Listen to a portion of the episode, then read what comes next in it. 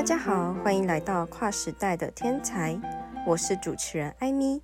今天呢，就来聊聊艺术对我们的影响。何谓艺术？广义是指和技术意义很相近；狭义是指能表现出创作者的思想及情感，并有共鸣者，谓之艺术。艺术是一种对美的呈现，但是艺术上所谓的美。包括了自然美与人工美。人的精神方面可分为真、善、美。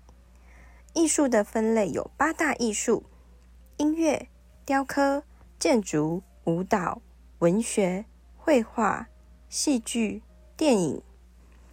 一般认为，艺术是人们把握现实世界的一种方式。那你是否曾想过，艺术也能滋润我们的心灵？艺术具有其他社会功能，如认识功能、教育和陶冶功能、娱乐功能等，潜移默化的引起思想感情、人生态度、价值观念等的深刻变化。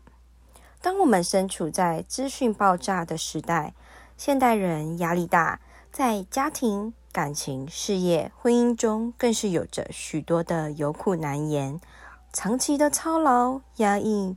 情绪低落等状况累积，导致一连串的文明病以及令人遗憾的社会事件发生。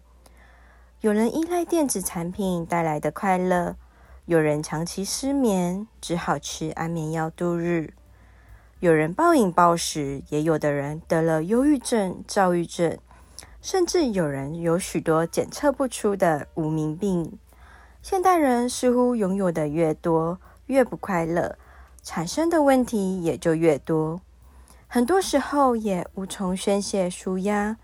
在急需正能量的时代里，艺术能够滋润我们的内在，培养我们的审美观及内在悟性。孩子需要从小开发他的智慧窍门，启发他的绘画艺术天分，并在鉴定后协助他找到适合的老师。而今天要介绍的主角是在艺术环境熏陶下长大的。我们有一位家长，从小运用我们的教育技术，开发自己孩子的天才天赋。今天就来跟大家分享这个孩子的艺术成就。他从小到大参加过许多比赛，在求学历程中也顺利考上台艺大，并在大大小小的比赛中。获得许多奖项，更在联邦美术奖中，他摘得了新人首奖。当时国美馆馆长黄才郎认为，新人奖首奖得主的作品主题描写力细致，背景意象粗放，形成生动的画面与丰富的蕴含。而我访问过一些艺术家，很多都认为，在艺术的创作上，最需要的就是灵感。及名师的指引。如果想要了解自己孩子是否有艺术才华天分，及家长要如何使用方法技巧栽培，欢迎找我们咨询哦。我是艾米，喜欢这次分享的内容，记得订阅支持我们。我们下次空中再见。